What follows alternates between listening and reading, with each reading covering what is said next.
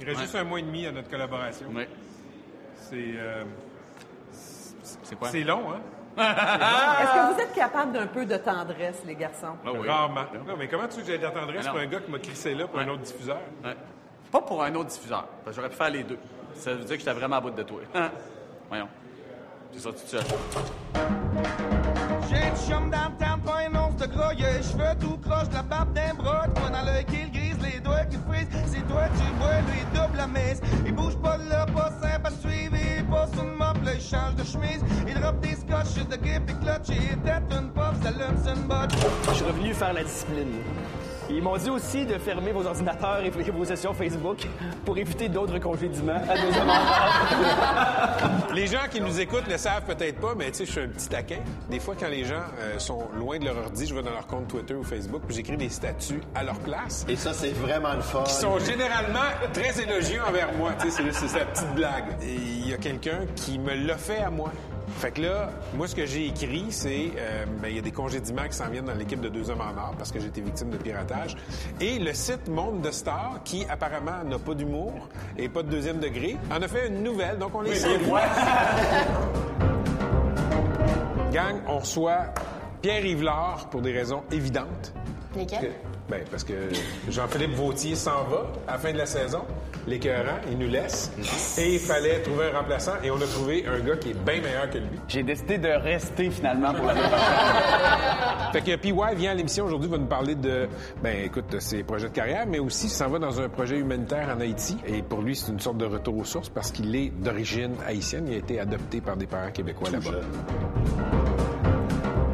Louis-José Hood, légende vivante de l'humour québécois. Il joue dans Ça sent la couple. Il est la star de ce film-là. Il joue le, le rôle principal. C'est la première fois que je, je m'assois et que je constate que Louis-José Hood a un assez bon talent d'acteur. J'ai pas vu nécessairement Louis-José dans ce film-là. J'ai vu un personnage. Des fois, il y a de l'humour qui va nous rappeler ce qu'il est capable de faire, mais c'est un de ses talents. C'est correct, ça fonctionne. Et le film fonctionne très, très bien. Avec qui est le chef de bureau politique euh, au magazine de l'actualité. Il nous rend visite parce qu'au début de la semaine, lundi, euh, Trudeau est allé visiter Trump euh, à Washington. Une visite après laquelle je pense que tout le monde a fait Moi et Boisvert, dans la presse, on a lancé une conversation avec les lecteurs pour savoir est-ce que, dans le fond, la radicalisation du pouvoir présidentiel, l'arrivée de Trump, ça vous pousse à remettre en question vos projets de voyage aux États-Unis? Est-ce qu'Alec va boycotter les États-Unis? Dans sa main, un eau de bébé, il travaille fort, le moins souvent possible. Il lance des sommes, on crée dans le noir,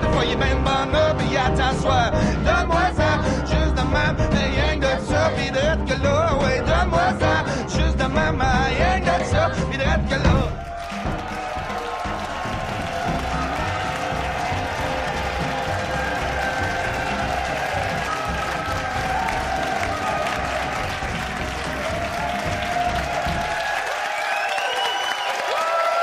Bonsoir, bonsoir!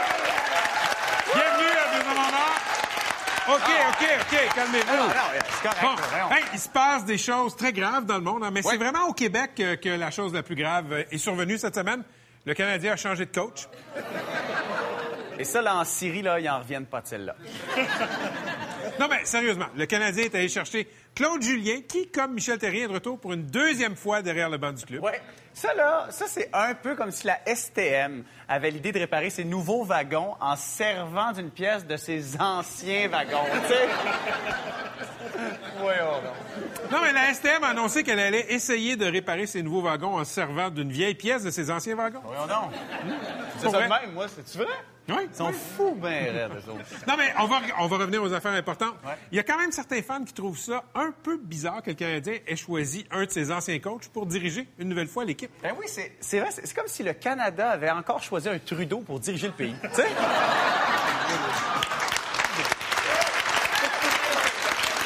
Mais, sérieusement, il n'y a pas juste le Canadien dans la vie, il y a aussi des choses moins importantes, comme la politique. Et en parlant de Justin Trudeau, il a rencontré Donald Trump lundi dernier. Oui, et vous savez que ça s'est euh, ça, ça s'est assez bien pensé. Oui, hein? oui, oui. Euh, pour vrai, ils ont trouvé beaucoup de points en commun entre les deux dirigeants. D'ailleurs, vous savez que euh, les deux sont de grands amateurs de poutine.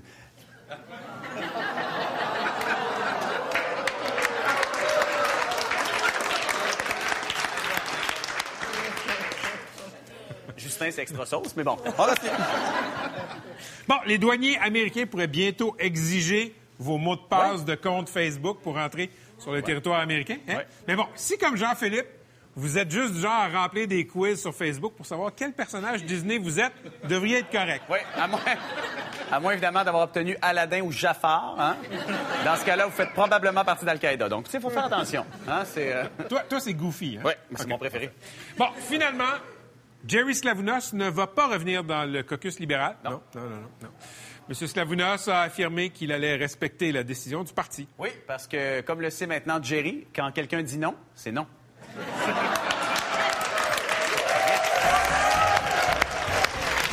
Ce soir, à Deux hommes en or, on parle des rapports Trudeau-Trump avec Alex Castonguay du magazine L'Actualité.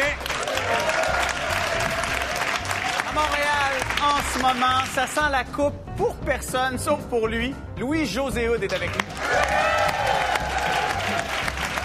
On finit notre soirée en force avec Josiane Boulet et Marie-Audrey Ross. Et pour commencer, on reçoit le prochain meilleur animateur de Deux Hommes en Or, Pierre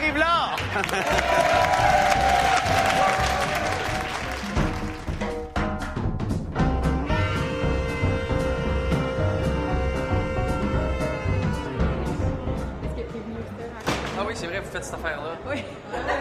Tu sais, êtes-vous en train de faire un topo, là, ou c'est juste de la Oui, on, rigolade? on- on prépare Non, un euh, moment de franche rigolade avec les animateurs. Oui, Yvelard. bravo! Puis Y? Comment tu te sens? Je me sens vraiment bien. Tu sais, je sens une vibe extraordinaire. Tantôt, je me suis pas gêné. Il y avait un meeting, je suis rentré, je suis sauté dans le buffet direct, puis je me suis intégré dans la conversation, puis j'ai proposé des questions. Fait, OK. Pour moi, c'est comme un rêve. hein. Honnêtement, je suis super heureux. On n'a retenu aucune de ces questions. Dans ce travail. L'un des rares, Pierre Yvelard, quand même, à travailler dans le milieu à Montréal, mais à toujours rester à Québec. Deux hommes en or à partir de l'automne prochain. Radio à Montréal aussi. Oui, il fait Les Flots, en fait, qui est une nouvelle série documentaire sur euh, la plongée sous-marine à travers le monde. Puis il y a un show à Z qui s'appelle Infiltration. Tu sais, il y a quand même une zone de danger, de caméras cachées chez euh, les dealers de dope, euh, comme investi les milieux, là, tu sais, de, de, de- Interlope, là, ouais. Interlope cubain, puis... euh, Fait qu'il n'est pas si souvent que ça à Québec, finalement.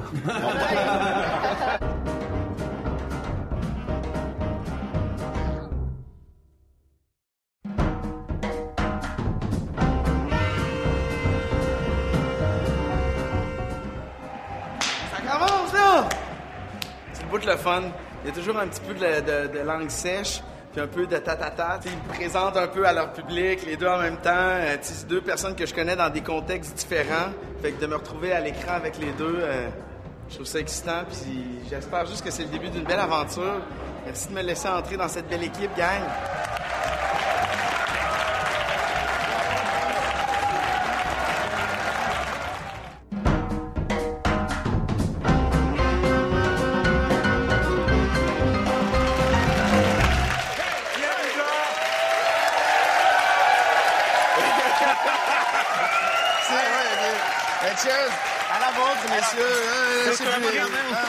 C'est un trip à toi Ouais. très spécial parce Yes.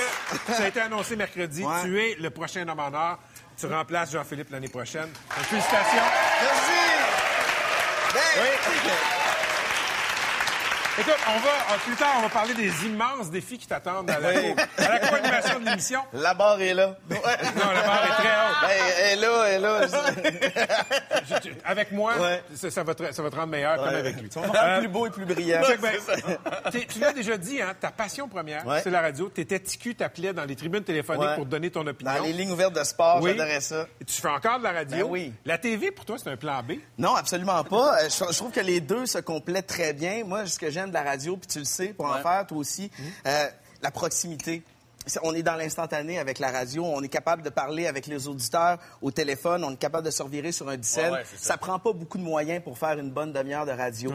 La télévision, c'est plus lourd. Euh, Il y a beaucoup plus de préparation, de minutie. Puis ça aussi, ça me plaît beaucoup. Ce sont des grosses équipes. Cette émission-là a été préparée il y a beaucoup de travail en amont, il y a beaucoup de- ça implique beaucoup de gens, puis ça, c'est trilant, puis c'est grisant. Alors pour moi, les deux sont essentiels, mais j'ai besoin de la radio pour la proximité avec les gens, mais la- la- la- l'effervescence d'un plateau de télévision, je trouve ça Ouais, fou. C'est une autre affaire, C'est une évidemment. autre affaire, ouais. Mais cela dit, tu vois, avec ta gang de la radio, ah, c'est quoi? Tu, euh, tu vas avec des auditeurs en. Haïti, tu te prépares à faire ça Ouais. très bientôt. Tout à fait. Te, convaincu, ouais, c'est un voyage humanitaire. En fait, tu as convaincu des auditeurs de venir reconstruire ou d'aller reconstruire une salle de spectacle qui a été Ouais. détruite pendant euh, l'ouragan Matthews.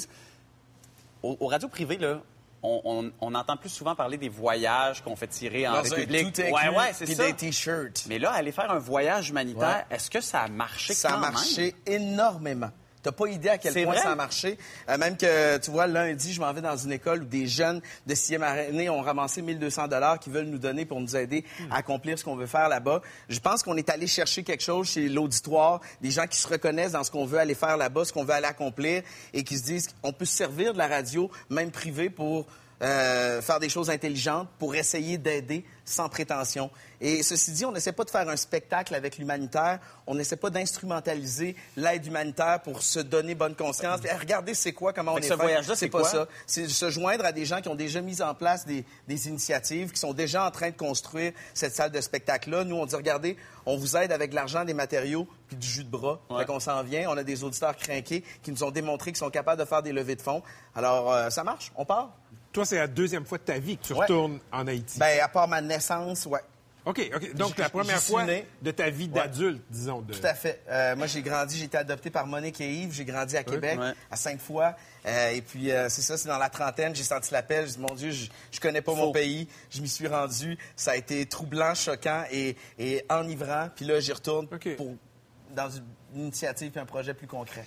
Quand tu es allé à Tout le monde en parle il y a quelques semaines, tu as, dit quelque chose. Tu as Ouais. dit Moi, je suis comme un biscuit Oreo. Ouais. Je suis noir en dehors Ouais. et je suis blanc en Ouais. dedans. Ça, c'est pas moi qui l'ai inventé. Ce C'est une expression qui est, qui est- qui est- qui est couramment employée par des Noirs pour désigner quelqu'un qui considère pas l'un des leurs. Mais là, à ma grande surprise, Ouais. tu as reçu une volée de bois vert. Là-dessus, tu t'es fait blaster. C'est quoi cette controverse-là? Ben, écoute, c'est pas une controverse. Ce sont des gens qui comprennent pas pourquoi je parle pas créole. Il faut comprendre que, tu sais, d'être un jeune noir euh, à Québec, à Sainte-Foy, dans la paroisse, dans les années 80, j'étais une curiosité. J'aurais bien voulu me coller à une communauté haïtienne. Il y en avait pas.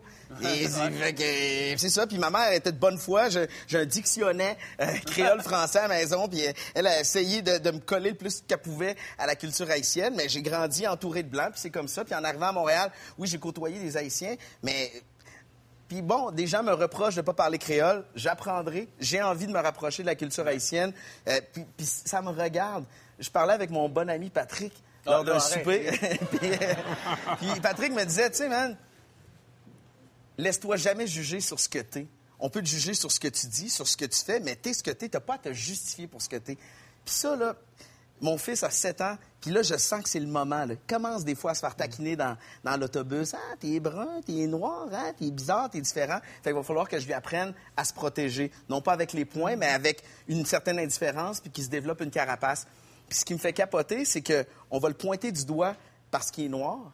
Et quand il va s'éloigner de la maison, quand il va grandir, on va lui reprocher de ne pas l'être assez. Aïe, aïe. Fait que ça, j'aurais aimé le protéger ou l'éloigner de ça, mais la vie est ce qu'elle est. Mais je lui dirai le conseil de mon bon ami Pat. ne te laisse jamais juger sur ce que tu Il es. est, il est de bons conseils, Ouais, la Pat, vraiment. quand même. Mais justement, jason des vraies affaires. euh, puis ouais. OK. Là, tu, euh, tu vas prendre ma place Ouais. à Deux Hommes en Or. Ben oui, bonne retraite, Tu hein. vas...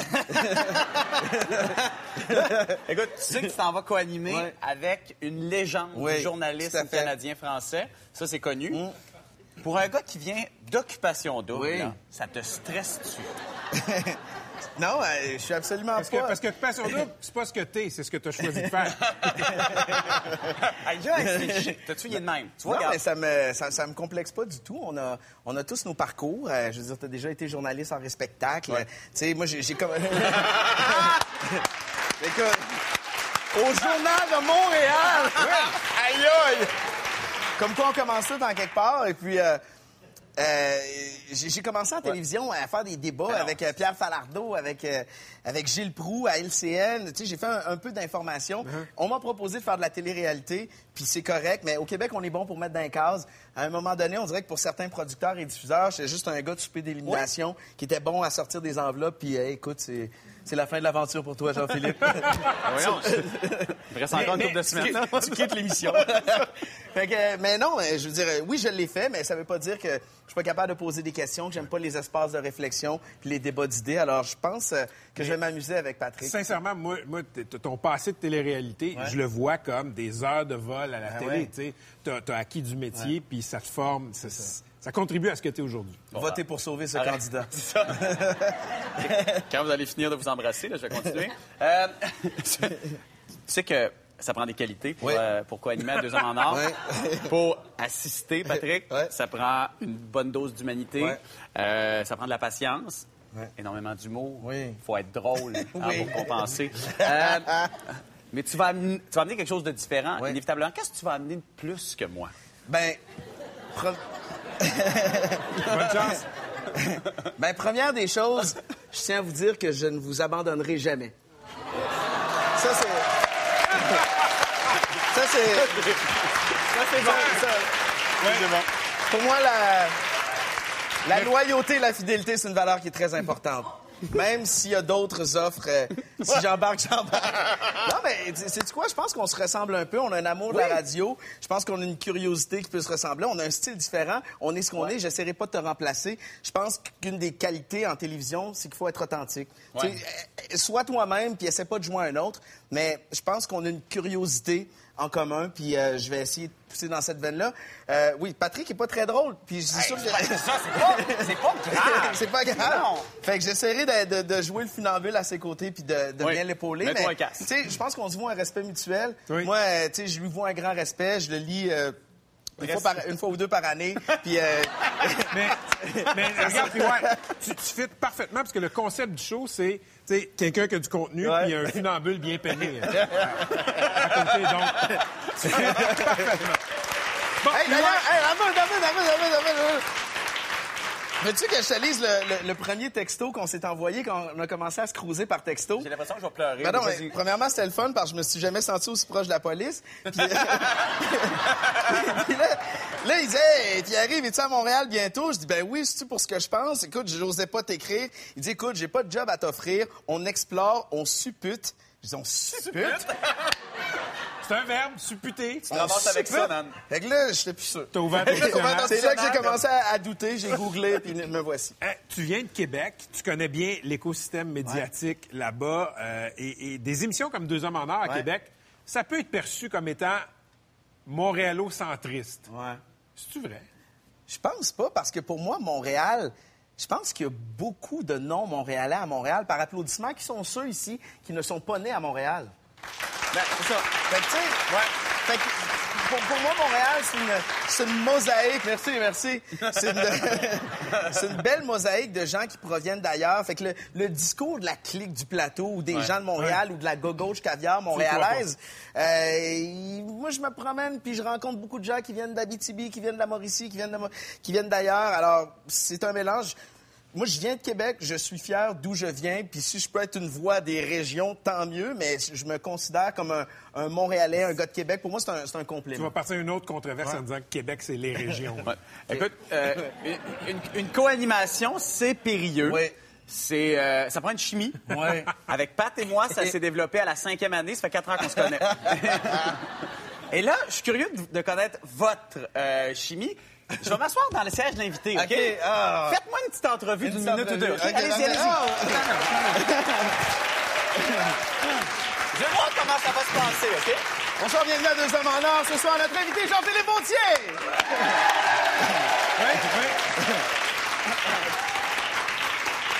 Monsieur Vautier, euh, euh, vous êtes euh, l'ancien animateur du Spornographe à Radio-Canada. Tu vois, là, c'est le bout. C'est, là, il va falloir que tu sois drôle dans ces bouts-là. Est-ce que est-ce que c'est quelque chose que vous mettez sur votre CV? Absolument, bouge pas. Alors, d'autres questions? Euh, Juste voir comment ça va se. Monsieur Vautier, Patrick était gêné de vous demander pour combien d'argent de plus vous avez osé quitter ce merveilleux plateau? Ah, plus que tu penses. Merci, Pierre Non, c'est la dernière fois qu'on t'invite à deux hommes en or, parce que la prochaine fois, j'espère que vous allez m'inviter. J'adore ce siège. Hey, c'est vrai, tu vas devenir un invité, toi. Ouais, c'est vrai, on va te la faire voir. Merci, Patrick Dire non plus qu'il travaille pas du tout, José Hood. sais, Il travaille énormément. Depuis un an, on pense qu'on ne l'a pas vu, mais bon, déjà de la disque, c'est beaucoup de travail de préparation. Il a tourné deux films parce que De Père en flic 2 sort aussi, je pense, en 2017. Euh, il a écrit son show qui commence à rouler euh, dans les prochains mois. Fait qu'un spectacle, deux films, la disque. euh, je serais curieux de savoir, dans le registre Louis-José Hood, est-ce que c'est une grosse ou une petite année,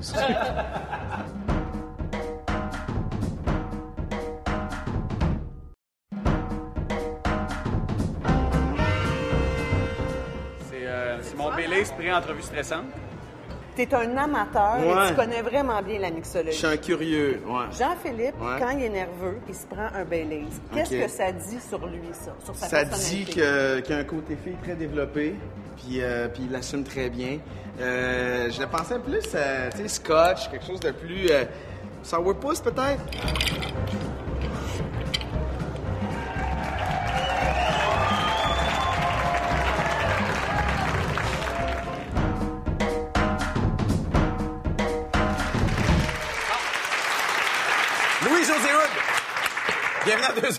Or. T'as pas aimé mon timing de gorgée? Non, non, mais. Ah, c'est correct. J'ai fait, ah, faut vraiment que je boive. Là, à la main aux gens, au lieu de, de, tu sais, de m'hydrater. Fait que là, je Les gens. Louis-José dis, dis bonjour. Louis-José. Écoutez, tout le monde. euh, Écoute, c'est. euh, Je veux qu'on règle quelque chose tout de suite, OK? OK. J'aime pas ça, ton attitude déjà, mais continue. Euh, pendant ton onzième gala de la disque, t'as ouvert en disant Bonjour, c'est moi, Louis-José Hood. C'est encore moi qui anime le gala cette année. Et c'est surtout aussi pour retarder le moment où Jean-Philippe Vautier va s'emparer de ça aussi. J'ai pas reçu l'appel de l'ADIS. Non. C'est encore toi qui anime cette année? Je ne sais pas encore. Ah! J'ai- j'ai- j'ai- Je suis toujours long à prendre ma décision. OK. Le plus longtemps possible. Ben, Mais là, me le dire, euh, parce que je vais m'organiser, moi. Là, C'est. euh, c'est ben, c'est pour ça que c'est tout est ma stratégie. Je le refais pas, mais ils vont le savoir le 14 septembre. Puis le gala le 30 octobre à peu près. Donc, Allô? euh, que tu le fasses, c'est un peu tout croche. Mais pour vrai, je, je sais pas encore. Ça fait 11 ans, là, puis je, je vais être sûr de pouvoir bien le faire, comme on dit. Oui, mais ça fait 11 ans, tu, tu le sais que tu peux bien le faire. C'est que tu peux pas reprendre les mêmes jokes à chaque année, hein? Ça va être ça, mon Philippe? Moi, C'est pas comme deux hommes en or, là. gars. Oh, oh, oh, euh, L'actualité. Un, un gala des Gémeaux fait que je suis encore safe, là, tu sais. Mais euh, tu vois qu'après 11 ans, maintenant, il faut être sûr de pouvoir bien le faire. Puis, Ouais. tu sais, Fait que je sais pas encore. OK. Mais de toute façon, tu viens ici pour nous parler de Ça sent la couple. La couple. Ça sent la coupe. Ça sent la couple, ça sort la semaine prochaine. Oui. Tu, écoute, t'es- t'as le rôle titre là-dedans, t'es dans tous les plans, ou à peu près. Euh, tu, euh, tu joues un gros fan de hockey qui se fait flusher par sa blonde pendant la saison euh, du Canadien, la saison à la Coupe Price, Oui. 2009-2010. Oui. Écoute, j'ai regardé le film, c'est excellent, t'es excellent. Est-ce qu'on peut dire, comme t'es rendu genre un acteur? Ça me dérange pas vraiment. Non? Je, je m'en fous. Ouais. Prochaine question. Ben, je vais te dire quelque chose. Non, non, mais- non, non, non, non. mais c'est parce que dans les autres films, on voyait Louis-José Oui. un peu plus. Oui. Là, tout d'un coup, j'ai oublié Louis-José. Ah, ben, tant mieux. Ouais. Tant mieux. Merci. Mais c'est- une direction que tu prends? Pas, pas nécessairement. OK. Moi, euh, euh, je suis embarqué là-dedans, j'ai lu ça, j'ai dit, je pense que je suis capable de faire ça. J'ai pas de réelle euh, mission, moi, de regardez, je peux jouer des choses dramatiques. Ça, c'est, ah, ça a l'air drôle, on- drôle dans le sens, ça a l'air agréable, on, on va le faire. Il n'y a pas de joke, comme tu dis, je, je, je sais pas. on- tant mieux si on perd, tant mieux si on m'oublie Ouais. là-dedans. Mais euh, encore là, euh, ben, comme je te dis, j'ai pas eu de. j'ai- C'est pas un but dans ma vie là, de faire de- de- des choses plus lourdes, mais j'ai trouvé ça vraiment le fun de faire ça. Ben, écoute, ça se sent. Puis il y a quelque chose aussi, tu as dû recevoir d'autres offres pour faire des films. Oui. Celui-là, pourquoi? C'est c'est le cinéma ou c'est le hockey qui t'a intéressé dans ce... Non, c'est vraiment le cinéma. J'aime j'aimais le ton, j'aimais l'histoire. Ouais. J'avais lu ce roman-là par hasard il y a quelques années. Puis euh, j'aimais, je, je- je trouvais ça bon. Je trouvais, j'aimais ça, j'aimais le texte. C'est sûr que l'élément, hockey vient euh, ajouter quelque chose, mais il faut pas que, si t'aimes euh, le curling, accepte pas un, Un film de un curling. film pourri de curling. Tu sais, Ouais. je dire, va juste jouer au curling. là. Ça va passer. Tu sais, moi, je peux aller écouter, jouer au hockey avec mes amis, faire des films, c'est d'autres choses. C'est vraiment le, le film qui, était, qui Mais m'intéressait. Il y a un lien avec. Le personnage a un lien avec toi, clairement. Le, le personnage ramasse des gogos. Je sais que tu es un ramasseur de gogos dans la vie. D'ailleurs, le ramassage de gogos, mais c'est vrai, le ramassage de gogos en vient qu'à faire. Qu'est-ce que tu dis avec un ton? c'est ça. T'es un ramasseur de gogos. Moi, je me suis déplacé dans le slot, OK? Je suis venu te voir. Puis là, là, tu me dis que suis un ramasseur de gogos. Tes cheveux font ça quand tu dis gogos. OK? Attends, mais dans gogos, il y a une signification dans gogos. Par gogos, Oui. je veux dire des objets de collection. Oui. Donc des gogos. Et... mais mais, mais tu- je sais que tu, il y a une importance pour toi, pour les gogos. Le personnage aussi, il vient qu'en perdre sa blonde à cause qu'il en fait une folie de ça. Ouais. Tu vois ce que ça peut t'amener? Ouais. Pourquoi t'aimes tant que ça, que ça, que ça, les gogos dans la vie? Qu'est-ce que... Les objets, c'est important pourquoi? C'est fini, cette question-là? Ça aurait pas été... aussi long, c'était pas niaisé Mais- pendant toute la... enfin, Mes intérêts ont eu le temps de changer pendant ta question. Maintenant, j'aime les matériaux. Parle-moi de tes intérêts maintenant sur les gogos. Je fais ça dans la vie. Je rentre chez le monde, je fais ça. Ah ouais. Euh, Qu'est-ce que c'est? C'était quoi? Les objets, Oui. là. T'es un ramasseux pas- de bel objet. Je suis pas un ramasseur. C'est que. Moi, je, je me suis fâché. Excusez-moi. Mon Dieu, je l'ai mal pris. Non, non, c'est que. euh, Tout ça, Jean-Philippe, c'est très beau. C'est très beau ce que je veux dire. Je veux juste avertir les gens. S'il y en a qui changent de poste là, c'est vraiment beau ce que je veux dire. Euh, J'aime ça ramasser des, euh, des chandails puis des trucs. Ouais. Mais le, le but de ces, ces gogos, c'est de les partager. C'est, euh, j'achète pas d'affaires de grande valeur qu'on met dans un cadre ou signé par des gens. Ça, ça m'intéresse pas. Moi, j'aime ça acheter des chandails qui ont peut-être été portés en 74 par des joueurs obscurs. Puis Là, j'ai mis sur mes amis quand on joue au hockey. OK, ils te Ben, servent. Oui, puis je trouve ça drôle que mon ami euh, se promène avec le chandail de Bernie Federico de 84, puis il sait pas c'est qui. Puis moi, ça me fait rire. J'ai acheté les culottes de Billy Smith, c'était un gardien de but Oui, dans les années 70. Puis je gaude avec les vraies culottes de Billy Smith, puis ça me fait rire, ça. Mais cela dit, c'est le but. Le but là-dedans de se rassembler, c'est un, dimanche après-midi ou si c'était pas de ça, je verrais pas mes amis qui ont, euh, qui ont deux enfants puis qui est là. Tout le monde monte dans le nord pour jouer au hockey-ball, mais il faut des fois provoquer des moments comme ça. Puis dans le film, mon personnage, c'est un peu ça aussi. euh, on se rend compte que le- la passion, l'intérêt pour le hockey Ouais, est, un prétexte, comme l'est pour beaucoup de gens, je pense, dans la vie, de se réunir. sais. Le Centre Bell, tout le monde va là en, en courant, mais la moitié du monde regarde leur téléphone pendant... Tu vois-tu des fois dans l'arrière du banc des joueurs, le premier rangé, il y en a le huit sur l'iPhone, je comprends pas ça. Tu sais, mais le- mais c'est d'être entre amis, puis je pense que le hockey souvent sert de prétexte à se réunir, puis on voit ça dans le film, puis dans ma vie, c'est ça aussi un peu. Écoute, tu prépares ton prochain spectacle qui est en rodage à partir de juin. Oui. Euh, ça s'appelle Préfère Novembre. Ouais. Ton spectacle précédent, c'était Les Heures verticales. Ouais. C'était un, un- En fait, je pense que le contexte et aussi le lien, c'était Louis-Ferdinand Céline. C'était le référent. Préfère Novembre, c'est quoi? Ben c'est rare que quelqu'un préfère Novembre. Ben, c'est ça, vois-tu, c'est pour ça que j'ai choisi ça, parce que je me suis rendu compte que je préfère novembre dans l'année. C'est mon, à peu près mon mois préféré. Et ben, c'est à contresens un peu de, de tous Ouais. et de toutes. Et puis, euh, donc, je trouvais que ça ouvrait la discussion. Comme on le fait là, tu vois. Et puis, euh, ben, je trouve que c'est le mois qui porte le plus à la réflexion. Parce qu'il n'y a pas trop de monde en novembre. On n'est pas encore dans. On, on a passé l'été, où ça se tire dans tous les sens, puis on n'est pas dans la, dans la rentrée. Et puis l'Halloween, qui est un peu débile quand tu y penses. Puis les fêtes, qui, qui l'hystérie absolue. Donc là, novembre, je trouve que euh, t'es pas encore dans le chaos euh, hivernal. Ouais. C'est le mois le plus... tu, peux, juste- tu peux regarder dans le vide, puis juste penser à plein d'affaires. Mais Et t'as-tu pour, les, pour la création, c'est bien. T'as une tendance à la dépression, à l'isolement? Pas la, pas la dépression, à l'isolement, oui, beaucoup. Ouais? Oui, oui, tout à C'est fait. thérapeutique ou c'est c'est un cas de... J'aime ça. Ouais? c'est peut-être thérapeutique, dans le fond, ça me fait du bien. Ça, y a- y a- je fais quand même le métier de parler sur scène. euh, c'est un métier que tu as fait pendant deux semaines au, au mois de janvier. T'as aimé ça? T'as aimé ça, J'ai pas eu ça. Hey, Est-ce que c'est tu- c'est beaucoup, mais Est-ce que c'est- tu t'endors rapidement après? Oui. Oui. Ben oui. Ben moi, je suis de même pendant une couple d'heures. Peut-être parce que... Deux enfants. Je me force. Ah, deux enfants. Parce que je me Merci. force. C'est peut-être ça, je- le, le truc. Mais Ouais. euh, non, juste que au niveau de l'équilibre de vie, Ouais. tu sais, moi, je fais des tournées, je fais des, je fais des grosses tournées, puis euh, j'aime l'idée des fois d'être tout seul euh, pendant longtemps, avant d'être devant 1000 personnes pendant une heure et demie. Je sais pas, j'ai toujours aimé ce clash-là. Tu sais, tu... J'ai entendu que tu, tu voulais plus faire des tournées de trois ans. Mm-hmm. Pourquoi tu veux réduire ça? Parce qu'avec le temps, le- l'écriture, qui Ouais. au début est difficile, devient euh, peut-être pas plus facile, mais plus agréable avec les années. Parce qu'on maîtrise mieux, on, on- on se connaît mieux, fait qu'on on sait tout de suite si quelque chose. On perd moins de temps avec des, des essais-erreurs, puis il faut encore expérimenter, mais je trouve que le côté écriture me passionne finalement autant que le côté euh, interprétation, puis euh, on dirait que j'ai envie de changer de, de spectacle plus souvent. Ça veut pas dire en faire 25, Ouais. mais peut-être pas faire trois ans de 150 shows par année. Je veux réduire ça peut-être de moitié ou ça, je sais pas encore. Mais euh, pour en créer un, un- un nouveau, euh, plus, plus souvent. Tu- je sais que tu, tu veux t'intéresser en fait à l'équilibre entre les nouvelles technologies puis la vie de tous les jours, la relation que les gens ont avec leur téléphone. T'en parles un peu plus tôt. Moi, j'ai une relation fusionnelle avec mon, mon téléphone. Je...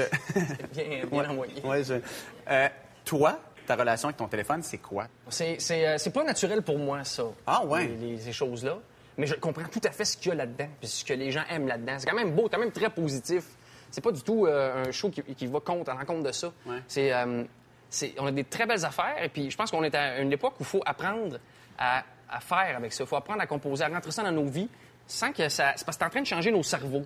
Oui, C'est clairement. C'est la première fois qu'on a une dépendance qui... ben, disons que c'est la, la- je pense que c'est la plus grande dépendance qu'il n'y a pas. Puis c'est en train de modifier la manière. Tu sais, les gens en auto qui, qui font ça, c'est, c'est au-delà de nos- nos- nous autres, là. Puis tu sais, les caméras tout le temps. C'est, comme un film tout le temps, tout. C'est bizarre, quand même. C'est une, réalité. Je sais, oui. Puis c'est ça que tu abordes, j'imagine, dans ton show, mais Ouais. tu, fais, je veux dire, tu fais réfléchir. Ce que tu veux faire dans l'écriture, j'ai l'impression qu'il y a de ça aussi. Est-ce que c'est plus important de faire réfléchir ou de faire rire? De faire rire. En premier lieu? Oui, oui, oui, oui. Après ça, tant mieux s'il peut avoir un message, un propos. Ouais. euh, mais euh, moi, de l'humour politique pas drôle, euh, je trouve ça dégueulasse. Je trouve ça affreux. L'humour engagé pas drôle, c'est pathétique. Je respecte une tentative de, de faire rire avec une joke politique puis que ça marche pas. Mais en, en premier, je pense qu'il il faut être drôle. Puis après ça, c'est ça. Tant mieux si, euh, si on arrive à aller plus loin là-dedans. Puis à chacun de mes spectacles, j'ai essayé d'avoir des, des moments où on n'est pas juste dans le rire absolu, on n'est pas juste dans envoyer des Dans la gags? joke? Je fais moins, j'en vaux moins de jokes qu'avant. Je, je suis de moins en moins juste dans le joke. J'ai, euh, avec l'âge, on dirait que de- je prends de plus en plus de plaisir à, à parler sur scène de choses que je te dirais dans la vraie vie, mettons. Qui, idéalement, feront réfléchir, oui. Mais si c'est pas drôle, ça n'a pas sa place dans mon show. On te souhaite bonne chance dans ta préparation. On a hâte de te revoir sur scène. On va voir ça sans la coupe dès la semaine prochaine. Merci, Louis-José Hood. de- Ça plaisir. Merci beaucoup. Cheers! Tu bois pas? Alec, euh, est-ce que tu as de quoi à dire sur les fascinants enjeux identitaires au Québec? À la prochaine manchette sur euh, des musulmans très pratiquants qui veulent aller à cabane à sucre, ben, on va repartir pour une autre ronde. Oui, exact, tout à fait. de, de, de, de, de Discussion. débilité. Oui, vraiment, ben oui. Ça fait dix ans. Ce serait le fun qu'Alec Alec nous explique qu'est-ce qui fait que dans l'ADN des libéraux provinciaux, on veut pas toucher à ça.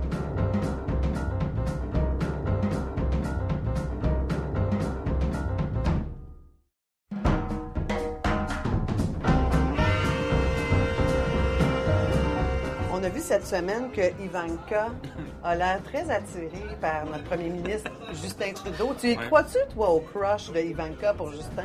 Écoute, Justin a cette personnalité et ce sex appeal un peu partout où il passe. Mais on a tous vu quand même les photos où elle semblait un peu en pamoison, assise juste à côté de Justin Trudeau.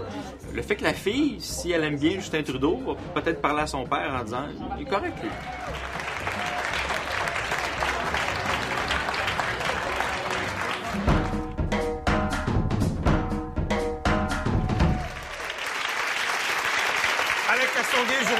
Chef de bureau politique au magazine de l'actualité, ami de l'émission. Bienvenue à Deuxième Honneur. Bonjour.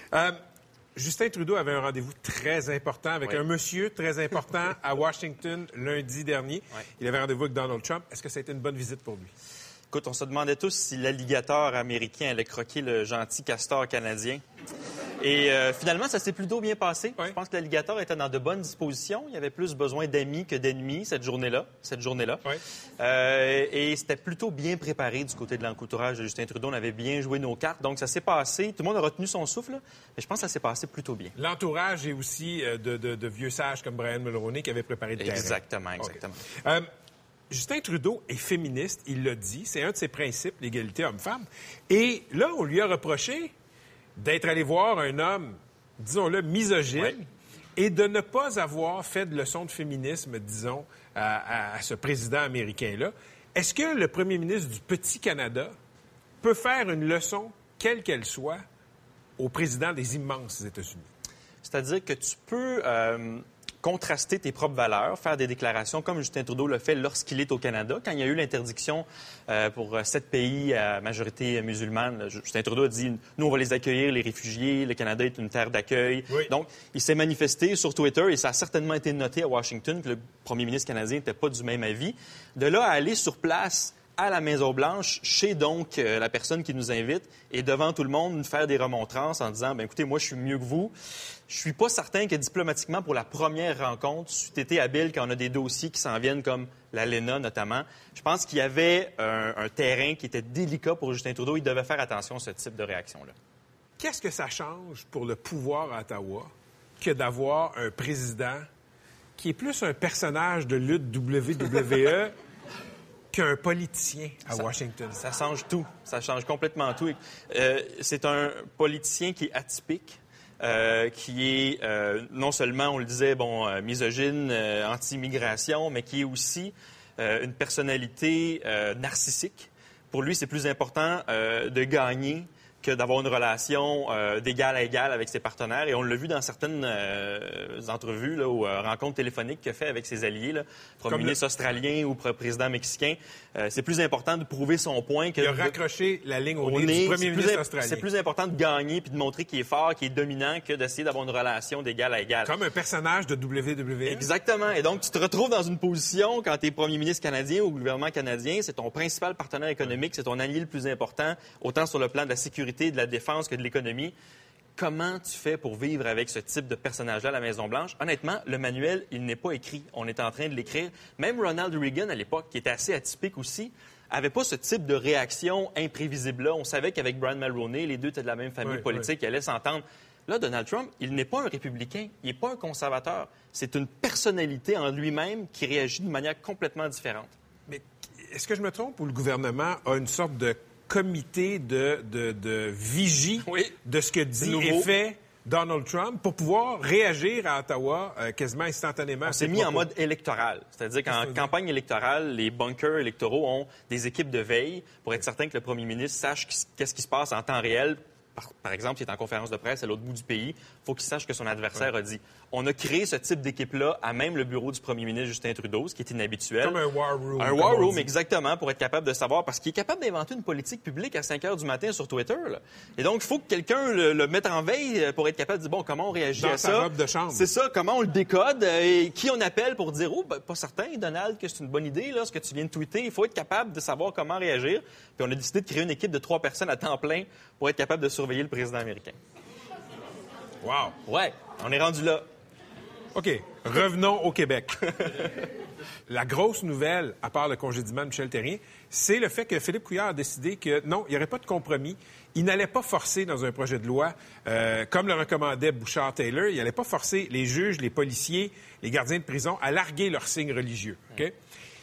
Rien faire, comme c'est la position des libéraux provinciaux, c'est-tu aussi pire que faire des affaires un peu weird comme la charte des valeurs puis courir après les burkinis? Euh, cette semaine, on s'est tapé les mains quand on a vu au bureau du premier ministre que Charles Taylor changeait de position sur son propre rapport. On a estimé que c'était une victoire totale parce que maintenant, on était capable de garder cette position qu'on a depuis le début sans justement faire de compromis. Euh, Est-ce que ça peut servir les libéraux? Moi, je suis moins certain. Je pense qu'on a atteint un point où euh, les libéraux sont passés du principe, qui peut être tout à fait louable, de libertés individuelles, de faire attention aux minorités, à une position qui frôle l'incompréhension de ce que la majorité ressent par rapport à, ces situ- à cette C'est comme situation-là. était divorcé de, de ce que pense la majorité Exactement. dans le réel au Québec. Pour les libéraux qui sont actuellement en poste à Québec, il y a une incompréhension de l'insécurité de la majorité par rapport à l'identité, à l'immigration. Oui, oui, oui, oui. On ne comprend pas pourquoi la majorité, qu'on estime suffisamment forte pour passer par-dessus ces questions-là, se préoccupe de ça. Et on a de la difficulté donc à agir pour essayer de rassurer cette majorité-là. C'est quoi? Moi, je commence à penser que ça fait leur affaire qu'il y a des crises de temps en temps puis qu'ils puissent traiter leurs adversaires de racistes. Ça se peut-tu, ça? Euh, ça fait certainement partie d'un narratif chez les libéraux d'être dans un, dans un corridor où ils sont tout seuls. Euh, défense des minorités, promotion de la diversité et de pouvoir peindre tout le monde dans la même, euh, ses adversaires dans la même, de, de- de la même couleur. Parce qu'en politique, quand tu es tout seul, tu es capable d'aller chercher des points. C'est la, question de wedge issue, donc la politique de la division. Tu vas aller inévitablement chercher des gens ailleurs qui sont d'accord avec toi. Tu es le seul à avoir cette position-là. Ça, les libéraux sont très contents de jouer là-dessus. En même temps, ils sont aussi conscients, ou devraient l'être, qu'il faut régler au moins une partie de cette question-là dans les prochaines élections. Moi, j'ai parlé avec Philippe Couillard le jour des élections en avril 2014. Cette journée-là, j'ai passé plusieurs heures avec lui, puis il m'avait dit les accommodements raisonnables, la neutralité religieuse, tout ça, on va régler ça dès le début du mandat. Ça a assez traîné, ça a empoisonné le débat public. dit ça? Il m'a dit ça texto, je l'ai écrit dans un texte, et on se retrouve maintenant presque trois ans plus tard. On est passé la mi-mandat, et on est encore en train d'attendre le fameux projet de loi 62 qui soit voté. Euh, Qu'est-ce qui s'est passé entre l'urgence d'agir à ce moment-là pour régler la question et le fait qu'on soit encore en train de traîner ça? Est-ce que c'est un inconfort? Est-ce que c'est une stratégie? Est-ce que moi-même, j'ai de la difficulté à me l'expliquer parce qu'à un moment donné, il faut passer à d'autres choses. Merci. Plaisir.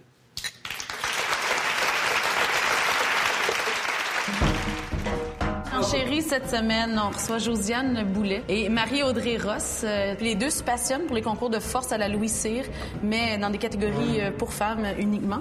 Puis euh, on trouvait ça intéressant, on trouvait qu'elle déboulonne certains mythes par rapport à la force et la femme. Dans leur vie de tous les jours, cette force-là, ça les aide comment? La première chose que je vois, c'est, tu sais, le pot de cornichon. Exactement.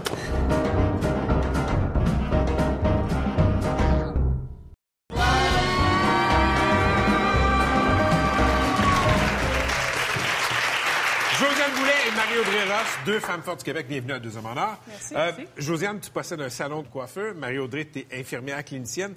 Toutes les deux, vous participez à des compétitions de femmes fortes et c'est assez impressionnant. Qu'est-ce qui vous donne le goût de vous lever le matin, d'aller lever de la fonte avant d'aller travailler? Le dépassement de soi-même, le- les compétitions, ce que je trouve motivant, c'est que c'est vraiment une charge. Donc, euh, Oui. c'est toi contre la charge. C'est c'est ça qui est vraiment motivant. Tu sais, comme n'importe quelle forme d'entraînement, c'est le sentiment de bien-être aussi que ça donne.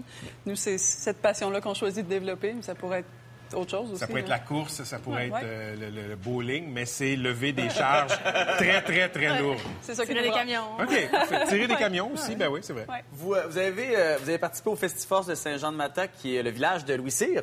Euh, je je suis curieux, ça, ça se passe comment une compétition de femmes fortes? C'est assez simple. Dans le fond, il y a toujours euh, un moment où est-ce qu'on arrive, là, il y a une pesée, un moment de- d'échauffement, puis ensuite, là, les épreuves s'enchaînent. Concrètement, la dernière fois, euh, je La pense que ça a première épreuve, dans le fond, c'était le tir du camion. Le camion pesait environ euh, 7000 livres. Il y avait cinq gars dedans. On avait une corde à souquer. On était de par le dos. Puis c'est un Ford euh, FT 150. Un pick-up. Ça commence le matin avec on tire un camion, après ça, ouais. C'est ça. Ensuite, Euh, ensuite, c'était euh, le medley Marche du fermier avec euh, le, traîneau à reculons. Concrètement, la marche du fermier, c'est on se retrouve avec des segments de rails de chemin de fer dans chaque main, à peu près 135 livres de chaque main. OK. On se promène sur 75 pieds avec ça, tout bonnement, puis on revient en tirant un traîneau de 200 livres, du mieux qu'on peut. Ah, ben c'est ça. mieux qu'on Un petit Oui, matin. Totalement. Bon. Euh, euh, Josiane, toi, tu détiens le record canadien de ce qu'on appelle le euh, powerlifting dans ta catégorie. En français, la dynamophilie. Euh, ça sert à quoi dans la vie de tous les jours, les filles, d'être une femme forte? Ben, je dirais que moi, je l'utilise beaucoup pendant mon travail, vu que c'était quand même très physique être coiffeuse. euh, c'est bon pour ma posture. Ouais. Sinon, ben, je m'amuse à faire la marche du fermier avec mon épicerie. Ça, c'est bien motivant. Puis moi, comme infirmière, c'est sûr, la posture, c'est important, mais quand j'ai un patient de 350 livres qui tombe par terre, ben, je suis un peu moins au dépourvu. Ça se lève pas comme une roche, mais euh, Puis, on puis, se débrouille. à la maison, le pot de cornichon, c'est vous qui l'ouvrez. Oui. Oui, OK, parfait. Euh, Est-ce qu'il y a beaucoup de préjugés sur les femmes fortes? Ben, dans le milieu, pas tant que ça. Dans le milieu. dans le civil, mettons. Là. Ah, Oui, c'est souvent euh, les- gens se font une image d'une femme forte, ils vont s'imaginer quelqu'un de court, trapu, très musclé ou même un peu gras. Bon, euh, on cadre pas tout à fait dans ce stéréotype-là, mais euh, il y a toutes sortes d'images. Quand je vais dans un gym, si je m'entraîne, souvent je vais me faire com- commenter sur ma charge, sur ma posture, sur ma technique, parce que le monde ils ne comprennent pas ce que je fais souvent. Ça fait vraiment un, un contraste aussi avec euh, une image de féminité, de finesse. Ouais. On n'est pas, on n'est pas nécessairement trapu, mais on, on lève quand même des très bonnes charges. Mais justement, pour ce sport-là, il n'y a pas besoin d'avoir une forme prédéfinie. Il n'y a Ouais. pas une génétique particulière que ça prend. Monsieur, madame, tout le monde peut le faire. Ça prend juste le bon entraînement. C'est tout. Est-ce que c'est populaire? Quand même. C'est en croissance, je dirais, de plus en plus d'athlètes euh, de tous les niveaux, tous les poids, tous les âges. C'est ça qui est intéressant. Ça, Avec ça la peut coller à tout le visibilité. monde. hein. Euh, je sais que ben là, je- vous avez apporté des outils. Euh, là, je pense qu'il y a un bio qu'on appelle. J'imagine que c'est pas pour scier. Fait que je prenez place. Je suis très euh, impressionné et intéressé de savoir comment ça fonctionne. ce- ce- ça doit être une partie de la compétition, en fait. Oui, bien en fait, c'est une épreuve qui est classique. Euh, la levée du bio, euh, c'est assez simple. En fond, il faut qu'elle amène la charge dans un premier temps au genou. Donc, Ouais. elle va la reposer au genou pour se replacer comme il faut. Puis ensuite, ensuite, elle va carrément rouler le, le bio sur son thorax pour faire un épaulé. Puis ensuite, l'amener au-dessus de la tête, barrer les coudes, barrer les genoux.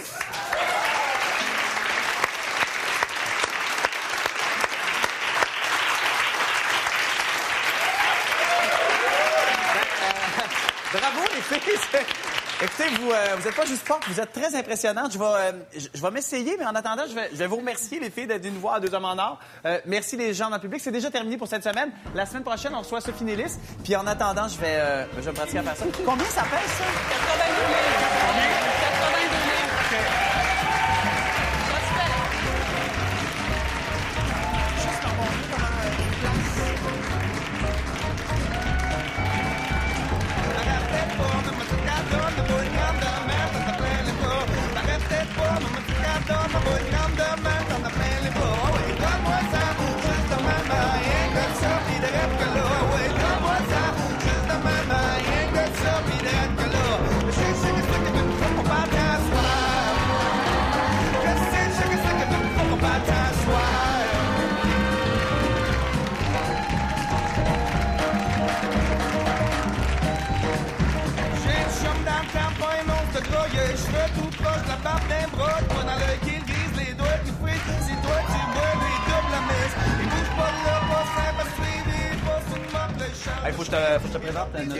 Nouvelle loge. All right, merci.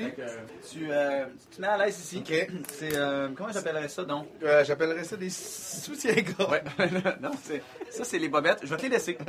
C'est les bobettes euh, chanceuses du co-animateur de Pat Lagacé. Je les ai portées toutes les fois. Ouais. Alors, je te les laisse. C'est du neuf? Ça, ça c'est du neuf, mon vieux. C'est bon?